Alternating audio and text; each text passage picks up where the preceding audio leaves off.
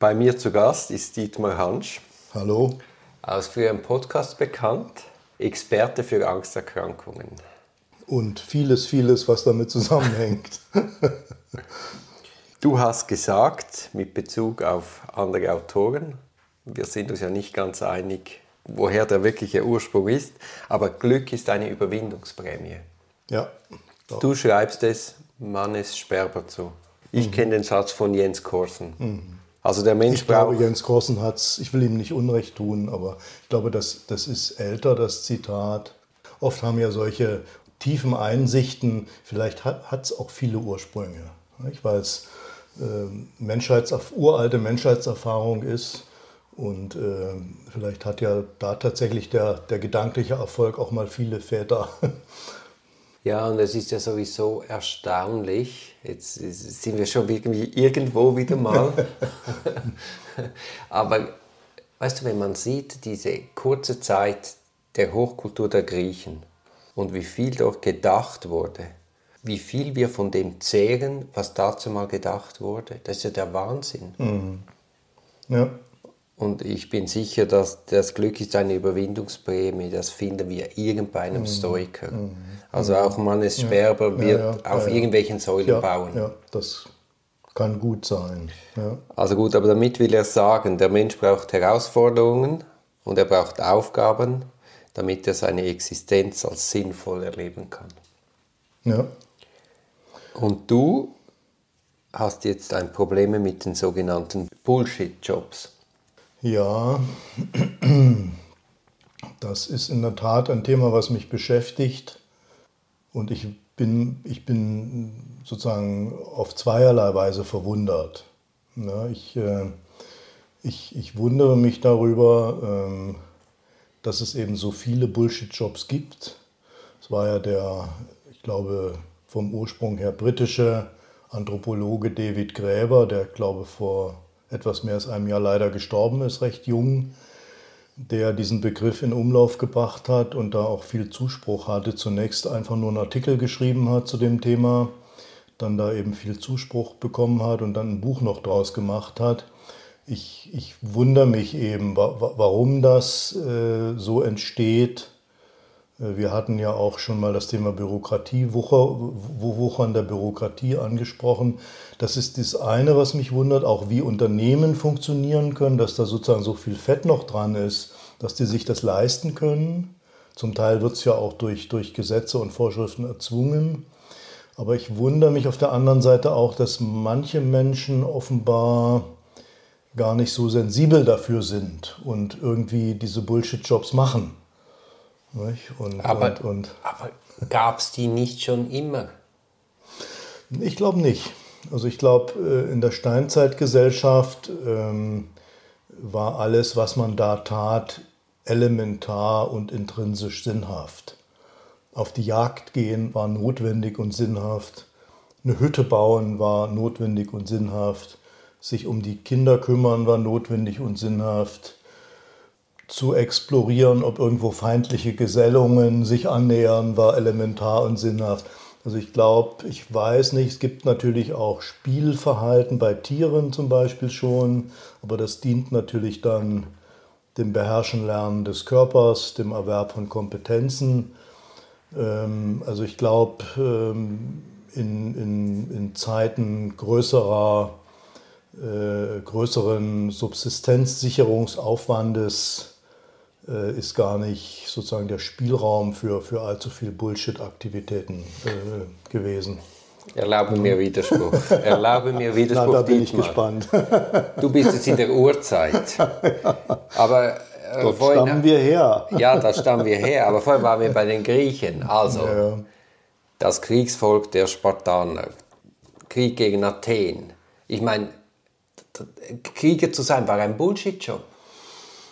Na, das ist jetzt eine schwierige These. Okay. ich meine, äh, ein Bullshit-Job, wenn man verliert. wenn man gewinnt, vielleicht eher nicht. Ne? Aber ich meine, gut, es gibt. Äh, also, was ist ein Bullshit, ein Bullshit-Job laut David Gräber?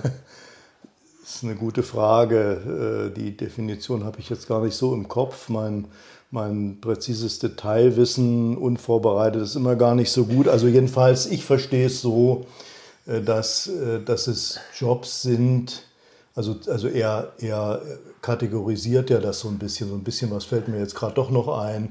Also er unterscheidet zum Beispiel die Kästchenzähler. Ne?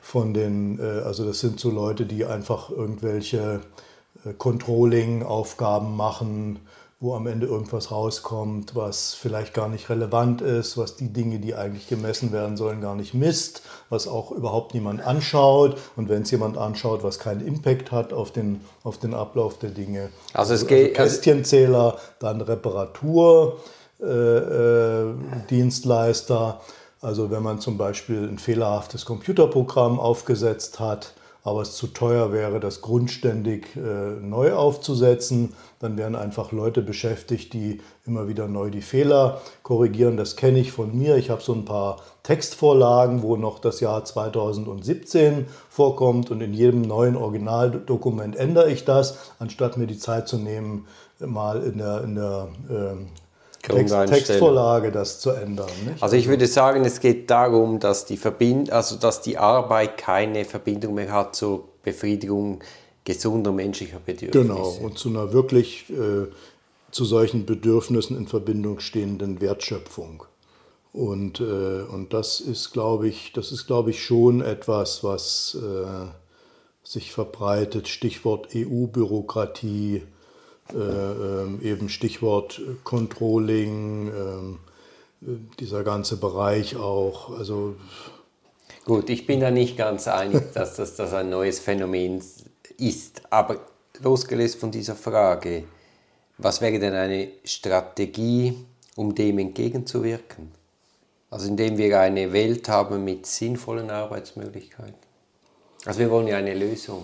Ja, ich meine, da kommen wir natürlich da kommen wir natürlich so ein bisschen, also in meinem Denken jedenfalls, auch an den, an den Rand von Systemfragen.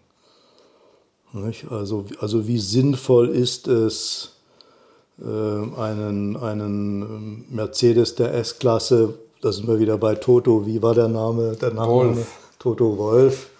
Wie sinnvoll ist es, äh, also ich glaube, viele Konsumprodukte, die wir heute haben, sind in einem Bereich, wo sie, also ne, es gibt ja diesen, äh, dieses Konzept vom abnehmenden Grenznutzen. Äh, ich glaube, dass viele Konsumprodukte heute so gut sind, dass weitere Verbesserungen im, im Erleben und in der Erfahrung äh, kaum mehr wirklich zu Buche schlagen. Und dass, dass wir sozusagen auch in einem Bereich sind, wo die kapitalistische Verwertungslogik, um es mal so zu formulieren, ähm, entweder solche marginalen Verbesserungen machen muss und, und, und dann werbetechnisch groß aufblasen muss oder vielleicht auch völlig verquere Bedürfnisse irgendwie den Leuten einreden muss und wachrufen äh, muss. Und äh, eben die ganze Werbebranche, Bullshit-Jobs. Ja werben für Bedürfnisse, die die Leute eigentlich nicht haben, die womöglich schädlich sind, die Gesundheit schädigen. Ah, du ziehst und, und das so, so weit? So weit würde ich das ziehen. Ah, okay. Also alle Jobs, die, die nicht wirklich äh, der Befriedigung gesunder Bedürfnisse dienen. Ja? Und ich glaube, da, also da kommt vieles zusammen, was man da nennen könnte. Aber die Sinnhaftigkeit solcher Bullshit-Jobs, wenn du das derart weit ziehst, zieht sich aus was anderem. Es zieht sich aus Ansehen, es zieht sich aus Wohlstand. Es zieht, du, die Leute stehen nicht auf, weil sie denken, ich, ich trage heute etwas bei für eine mhm. bessere Gesellschaft oder Menschheit, sondern die stehen auf, weil sie wissen, mein Portemonnaie wird gefüllt, ich da kann dafür so und so viele Wochen in der Ferien, ich mhm. habe mein Auto-Leasing, ich habe meine Hypothek und, und, und. Mhm. Das und, sind andere und Bedürfnisse. Am Ende, und am Ende mein Burnout. Dann kann man in die hohe Ecke. genau. Und das ist eben die Frage. Ist ein Burnout, hat das auch sehr viel mit Angst zu tun? Naja, Angst ist oft eine Begleitkomponente. Nicht? Und manchmal auch. Ähm, ne, also, Aber aus der Überforderung heraus, aus, oder? Ja, also ähm, Überforderung. Ähm, hat äh, immer erstmal auch eine Angstkomponente. Nicht, also die, die, die Angst, es nicht zu schaffen, äh, Angst um die Gesundheit, Angst, die Erwartungen der Vorgesetzten nicht zu, zu befriedigen oder zu erfüllen. Und ähm, das kann dann auch mal in einer Panikattacke resultieren. Also Angst und Sorge und, und Grübeln und schlecht schlafen äh, ist immer eine, bei, bei fast allen Patienten beteiligt. Und dann kommt irgendwann, weil Angst haben, im, im Dauerstress sein, in, im Daueralarmzustand zu sein, zehrt natürlich an den Energiereserven und dann kommt irgendwann die, die Erschöpfung, die Depression dazu. Mhm. Und das ist jetzt individuell unterschiedlich ausgeprägt. Nicht? Wer angstbereiter ist, hat eben schnell mal eine Panikattacke. Und wer vielleicht dystym ist, also ohnehin zur Schwermut neigt, da schaukelt sich die Angst vielleicht gar nicht so hoch, der geht dann schneller in die, in die depressive Phase über. Mhm. Ich könnte mir noch vorstellen, obwohl ich dir ungern recht gebe, mit deiner Kritik an der Digitalisierung, aber dass die sozialen Netzwerke die Angst sicher befördern, weil es ja nachgewiesen, dass da die Stimmung sich verschlechtert. Mm, mm, ja. Auch allein wegen des Vergleichens, der ja. Neidkultur ja. und dem Alarmismus. Beobachtest du das auch? Das ist de facto so. Nicht? Und eben auch die Angst, es nicht zu schaffen, nicht zu genügen, nicht so gut wie die anderen zu sein. Das äh, ist natürlich immer, äh, nicht? also in dieser Kultur, wo, wo eben auch ähm, ein gewisser Narzissmus gezüchtet wird, Angst vor negativen Bewertungen. Ja? Also das äh, ist ganz sicher eine Begleiterscheinung dieser sozialen Netzwerke, sogenannten sozialen Netzwerke. Ja, und dann führt sie auch durch die Bubbles zu einer Zersplitterung. Wir haben nicht mehr verbindende Erzählungen. Mhm. Mhm. Also genau. wahrscheinlich auch ein ja. Riesenproblem. Ja, ja. Also exemplarisch sieht man ja in den USA. Zumindest so, wie es uns in Europa mhm. gespiegelt wird. Mhm. Das ist ein, ein Riesenproblem, was indirekt auch, auch zu psychischen Erkrankungen beiträgt. Weil gut, wer, wer jetzt in seiner Echokammer äh, gut vernetzt ist und dort das Gefühl hat, ähm, verstanden zu werden und, und bestärkt zu werden, äh, der, der hat von daher einen Zugewinn, aber er wird natürlich eben mit vielen Realitätsbereichen dann in Konflikt kommen. Ne? Und wenn er eben im kleinen Grüppchen äh, als Corona-Leugner demonstriert und dann irgendwie mit der Polizei in, äh, in, Konflikt kommt, kann das Angst machen. Aber selbst wer äh, jetzt nicht so intensiv in sozialen Netzwerken unterwegs ist wie ich zum Beispiel, ich habe natürlich trotzdem auch das Gefühl, aufgrund dieser Zersplitterung, es wird immer seltener, dass man auf Menschen trifft, mit denen man sich gut verständigen kann weiß noch in meiner Studienzeit, äh, da gab es ähm, in unseren Studentenzirkeln, ähm, da gab es äh, so ein paar Bücher, die in Mode waren und die dann vielleicht 30, 40 Prozent der, der Patienten, der Studenten gelesen hatte, mit denen man darüber diskutieren konnte. Nicht? Und äh, das ist, äh, wird immer weniger. Ne? Je, diverser alles wird. Ich würde dir jetzt gerne sagen, dass es in deinem Alter liegt. Aber, aber ich, ich krame jetzt in meinen Erinnerungen. Äh, Elisabeth Bronfen, mhm. das ist eine Anglizistin, eine ganz kluge Denkerin. Und die hat das in einem Interview letztens in einer Zeitung auch gesagt, dass die Bereitschaft sich wirklich vertieft mit einem Autor, einer Autorin auseinanderzusetzen und dass man eben nicht nur ein Buch oder nur die Zusammenfassung eines Buches kennt, sondern eben den Autor, die Autorin wirklich gelesen hat und sich nicht nur gelesen, sondern auch intellektuell damit auseinandergesetzt hat, dass diese Bereitschaft eben schon massiv gesunken sei. Mhm.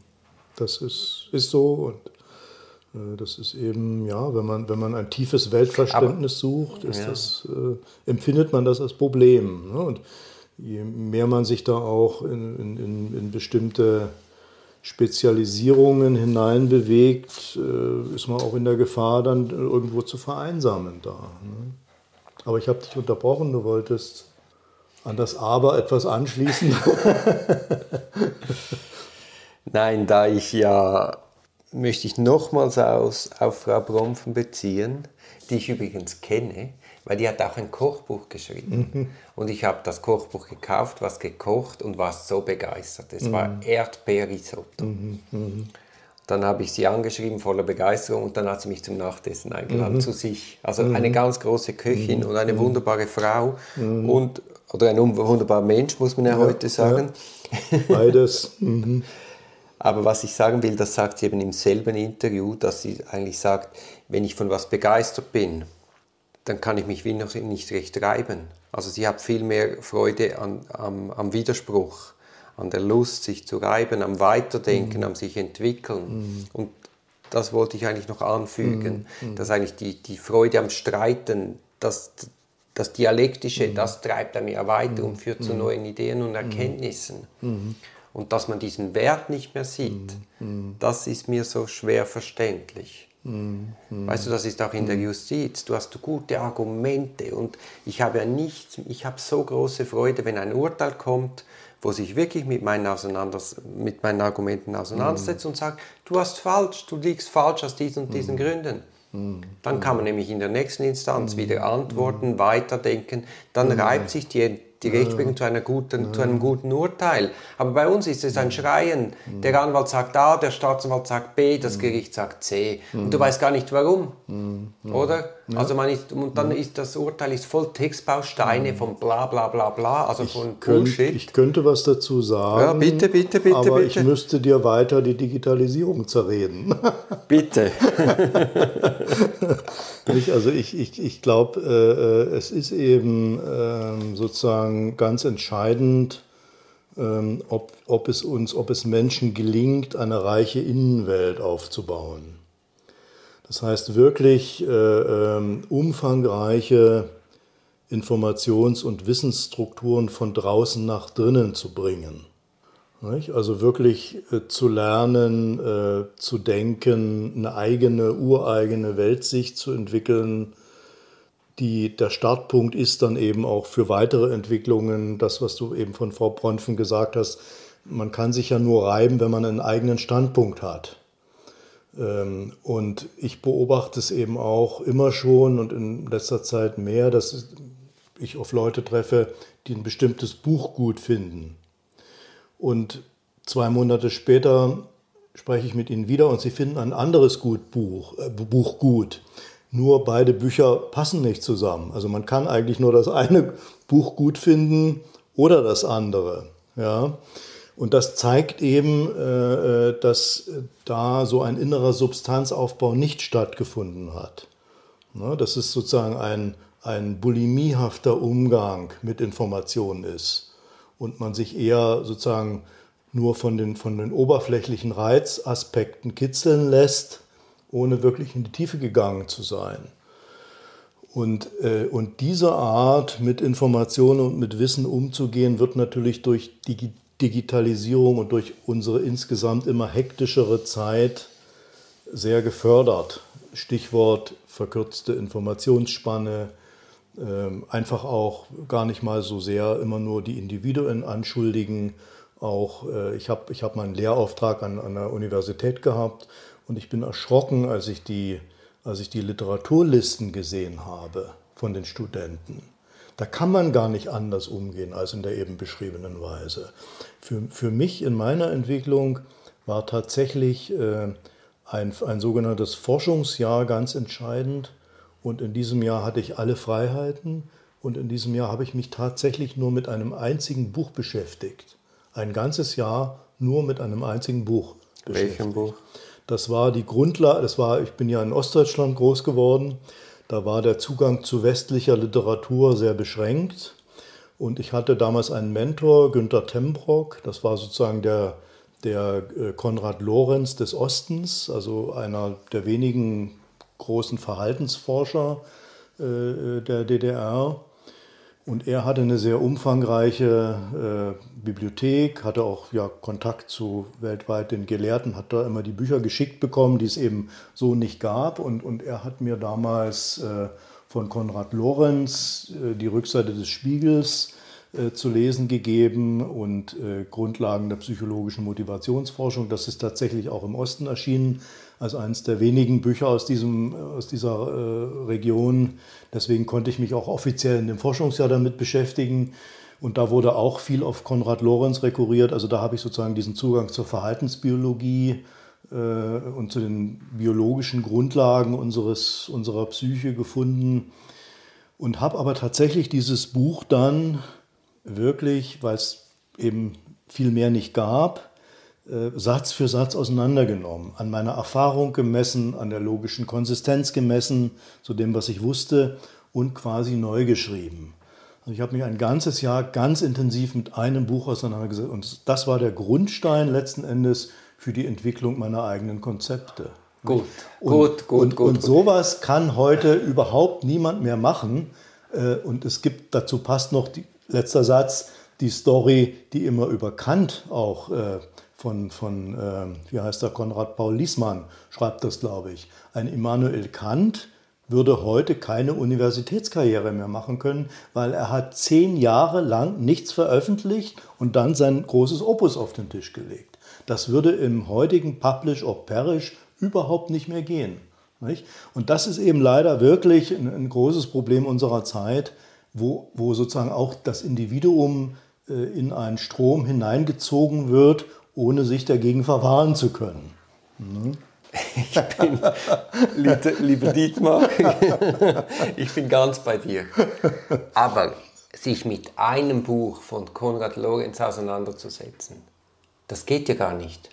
Ich meine, du musst ja den ganzen Konrad Lorenz kennen, um das eine Buch überhaupt zu verstehen. Naja, wenn man jetzt sehr perfektionistisch an die Dinge herangeht, würde, könnte man das so sagen. Aber es ist ja bei den meisten Autoren so, äh, dass äh, doch immer die Grundlagen des eigenen Denkens in der einen oder anderen Form auch in jedem neuen Werk neu zusammengefasst werden. Und ich habe natürlich auch mehr als das eine Buch von ihm gelesen, aber ähm, es, es es war auch, ich kann es jetzt gar nicht beschwören, sicherlich habe ich auch noch ein anderes Buch gelesen in dem Jahr, aber ich hatte eben wirklich einen Schwerpunkt und ich habe mich ganz intensiv, sagen wir mal, mit einigen wenigen Büchern auseinandergesetzt und sozusagen meine eigene Weltsicht in Reibung daran urständig entwickelt, um es mal so zu formulieren. Ja. Ne? Ich stelle mir das sehr befruchtend vor. Ja, ja ich meine, dieses ganze Bologna-System an der Uni, ich meine, was willst du, ich meine, heute die Absolventen der Jurisprudenz sind 23, 24 Jahre alt. Da fehlt es an Lebenserfahrung, da, da, da fehlt so viel, um, um wirklich im, im System das tragen zu können. Hm, so ist das nicht. Und man könnte es auch, auch noch von der Seite beleuchten. Man könnte sagen, ähm, es braucht eben Muße. Nicht? Also das, ja, man das muss sich ja finden. Genau, auch eben ne, das, das, Treiben an Lorenz war ja für dich weniger eine Auseinander, natürlich eine Auseinander an Konrad Lorenz, aber auch mehr eine Beschäftigung mit, mit dir und deinen Vorstellungen genau, und ne, deinen Verhalten. Und ich habe hab eben auch Zeit gehabt und äh, es war alles weniger hektisch. Es gab viel weniger von all in der DDR gab es von allem viel weniger. Ne? Und das hat einem natürlich Gelegenheit gegeben, wirklich auch äh, sich zu versenken in bestimmte äh, Gedankengebilde. Äh, und, und das ist eben etwas, was, das Unbewusste muss eben Zeit haben zu arbeiten, zu verarbeiten. Ja. Gut, jetzt hast du mir wieder die technologiegetriebene Gesellschaft äh, schlecht geredet. Nein, ich sehe die negativen mhm. Auswüchse ja durchaus. Wie bewahren wir die Essenz des Menschlichen? Wie, mhm. Wie kommen wir da zurück? Mhm. Mhm. Von dieser Sackgasse? Tja, das ist natürlich wirklich eine schwierige Frage, ne, weil alles unterliegt ja auch Systemzwängen. Ne, und man kann eben als Einzelner oder selbst als einzelner Staat äh, aus dem internationalen Konkurrenzdruck äh, ähm, schwer aussteigen. Wir haben es ja jetzt wieder mit der KI, mit ChatGPT. Nicht? Wo, wo jetzt die Gefahr besteht, äh, dass ähm, die Leute noch weniger, als sie es eh schon tun, auch eigene Texte verfassen. Ich glaube, dass das Verfassen eigener Texte ganz essentiell ist für das Schärfen der eigenen Gedanken und für das Vertiefen der eigenen Weltsicht. Und nun sind wir eben, nun sind wir eben alle doch auch irgendwo ein Stück bequem. Und wenn ich die Option habe, mir einfach mal einen Vorschlag machen zu lassen von so einem äh, KI-System, dann werden viele dem nicht widerstehen können. Und man kann aber aus Konkurrenzgründen auch schlecht sagen, ähm, wir lassen das jetzt mal. Ne? Wir entwickeln KI nicht weiter. Also es ist, es ist sehr schwierig. Nein, aber, aber das ist ja nicht realistisch. Also dann sind wir wieder bei mm. Epiket. Also weißt du, also ich meine, das ist ein Fakt. KI ist mm. da, KI ja, ist geboren, ja. KI geht nie mehr weg, KI wird explodieren. Ich glaube nicht, ich glaube, ich plädiere ja seit langem äh, für ein Schulfach Selbstkompetenz. Das habe ich in der NZZ mal 2019 in einem kleinen Artikelchen äh, vorgeschlagen, habe das in Zusammenarbeit mit Ernst Fritz Schubert, der dieses Schulfach Glück in Deutschland etabliert hat, was so an einigen Schulen in der Schweiz inzwischen auch Fuß gefasst hat. Ich glaube. Ähm, Wie heißt das? Glück? Glück heißt das. Schul Schulfach Glück. Was Und, macht man dort? Ja, das, das ist äh, eine, ähm, eine Vielzahl von, von von Übungen, von Gruppenübungen auch, äh, Meditation, Spiele, wo man eben zur Selbstreflexion angehalten wird, Stärken und Schwächen evaluieren kann im Zusammenspiel mit anderen.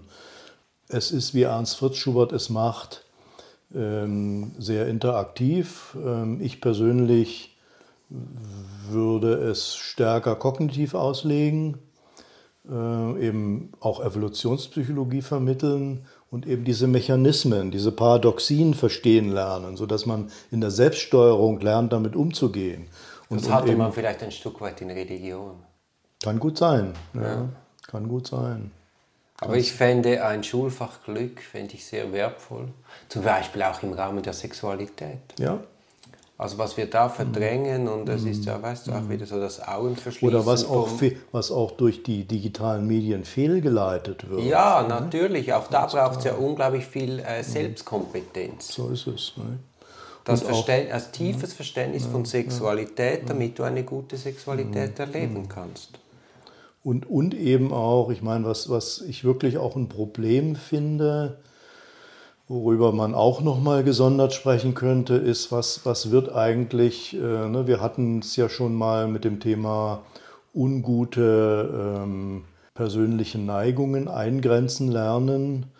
Und äh, es ist eben wirklich die Frage, wenn denn die Entwicklung so weitergeht, jetzt haben wir ja Ukraine-Krieg oder Russland-Krieg, besser gesagt, vielleicht kehren ja heroische Zeiten zurück. Aber wenn man mal vor dem Februar, wann war das? Ein, ich glaube, diese, diese Erde kann sich heroische Zeiten nicht mehr leisten. Ja, genau, nicht? Also wenn man, wenn man sozusagen die friedliche Entwicklung extrapoliert, dann, dann werden natürlich viele dem Manne zugeschriebene Eigenschaften eher kontraproduktiv. Nicht? Naja, also eben, man, man, man, muss, man muss sich kennenlernen, man muss das einordnen können, was man für Instinkte hat. Und man muss eben auch lernen zu erkennen, wo passt es und wo passt es nicht. Was? Und, und es dann eingrenzen lernen. Also die Technologie an sich.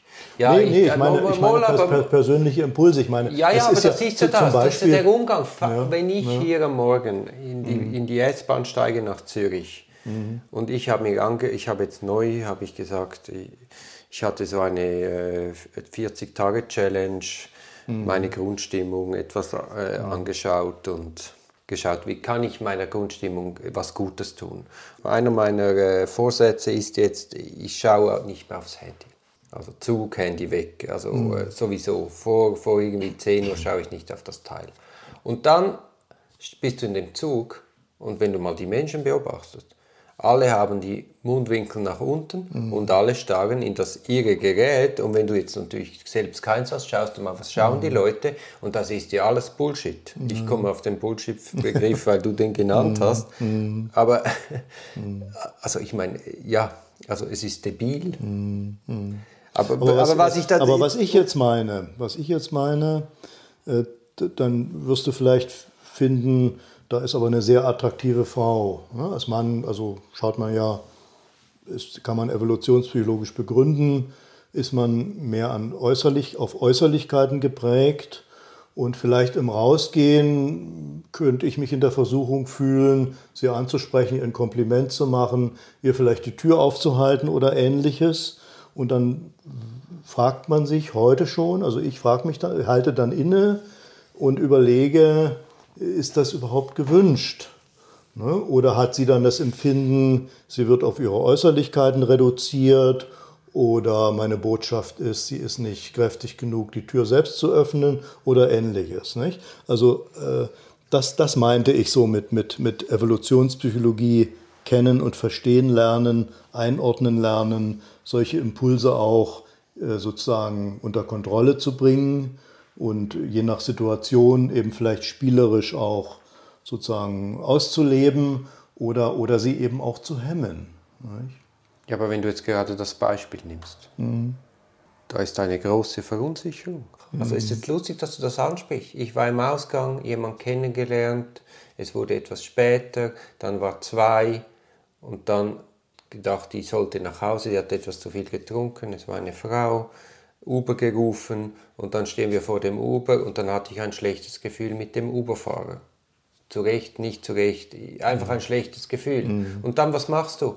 Mein mhm. Impuls war, mhm. ich steige mit ins Auto, mhm. bring sie nach Hause und mhm. gehe heim. Dann habe ich genau das Problem. Ja, ist es dann zu aufdringlich? Denkt die, ich mhm. will was? Was denkt sie dann? Ja. Oder tausend Probleme, ja. tausend ja. Fragen. Ja. Ja, ja. Und ich habe es dann so gelöst, dass ich ihr gesagt habe, mhm. du rufst mich jetzt einfach an, wenn du zu Hause bist. Und, mhm. Mhm. und da wäre es eben gut, wenn man, wenn beide Geschlechter wechselseitig ein bisschen diese doch differenten Impulsausstattungen kennen und verstehen lernten und auch eben spielerisch und auch kritisch und auch bremsend oder auch auslebend, je nach Situation, damit umgehen lernten. Nicht? Also, aber das ist. Aber da bin ich bei ja, dir, dass man mhm. viel mhm. mehr in der Schule würde vermitteln, mhm. eigene Wirkungsmacht und äh, die Kommunikationsfähigkeit. Ja, und auch lernen, Grenzen zu setzen. Ja, ja. Also du plädierst für Bildung und Aufklärung. Ja. Und ich vorher kam mir in den Sinn, als du das gesprochen hast mit der Selbstbeschränkung, dachte ich mehr so, weißt du, mit Technologie, mit Detox. Ja, absolut. Ja, ja. Und eben wirklich, ist, da gibt es ein, ein wunderbares Zitat, das ich leider nicht im Kopf habe, ähm, wo ich kann das ja vielleicht, haben wir noch Gelegenheit, dann würde ich es mal mitbringen. Äh, da geht es eben, eben, wirklich auch, auch darum zu verstehen, also kann, man kann das wirklich begründen und verstehen, dass es viel mehr bringt, sich mit weniger intensiv zu beschäftigen und eigenes zu entwickeln, als sich eben übersp überspülen zu lassen. Ne? Es gibt ja sogar auch, äh, vielleicht auch ein schönes Beispiel, nicht bloß digitales Detox, es gibt ja auch äh, bestimmte Kindereinrichtungen, machen auch Spielzeug-Detox. Also äh, da wird den Kindern einfach mal für einen Tag das Spielzeug entzogen und dann fangen die an, mit Kastanien zu spielen oder mit Holzstöckchen was zu bauen oder äh, interaktive Spiele zu machen, dann fängt die Kreativität plötzlich an, Früchte zu tragen. Während wenn alle zugeschüttet sind mit, mit äh, Spielzeug, was alles selber macht und was nur fasziniert und was nur noch Passivität auf sich zieht, wird einfach Kreativität und, und eben Entwicklung einer Innenwelt äh, eher gehemmt. Nicht?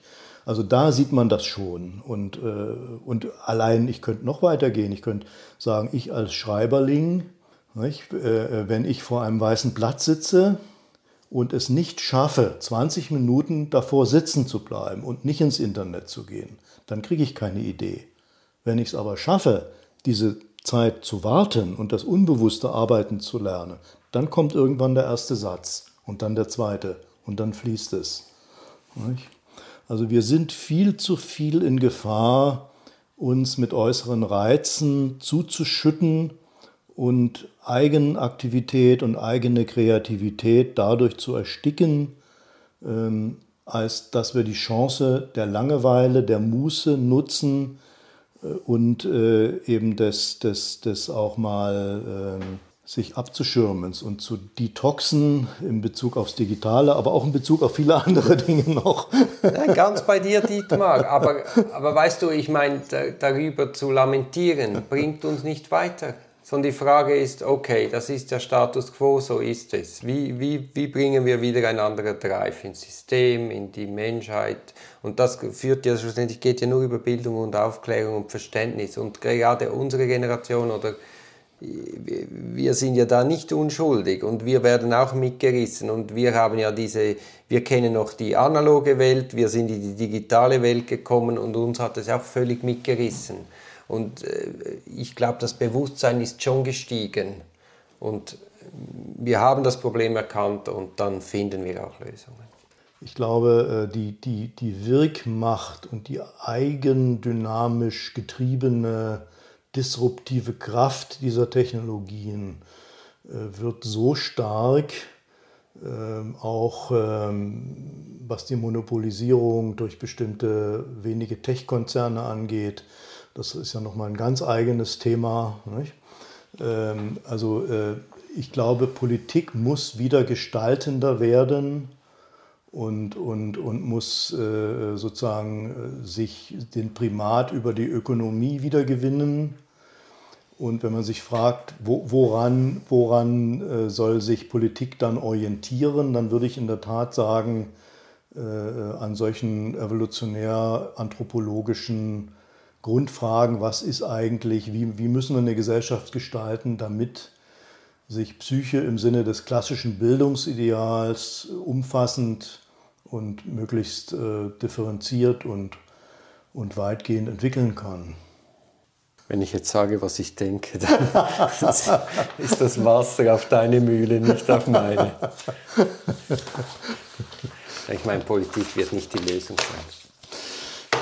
Nee, aber was könnte denn, was könnte denn die Lösung sein? Ich meine, ähm, es, es, spricht natürlich vieles dafür, dass ähm, es Katastrophen und Zusammenbrüche geben wird und dass vielleicht sozusagen der Neustart dann auf einem besseren Wissensniveau vielleicht erfolgen kann und man Fehler der Vergangenheit äh, nicht mehr in vollem Umfang durchdekliniert.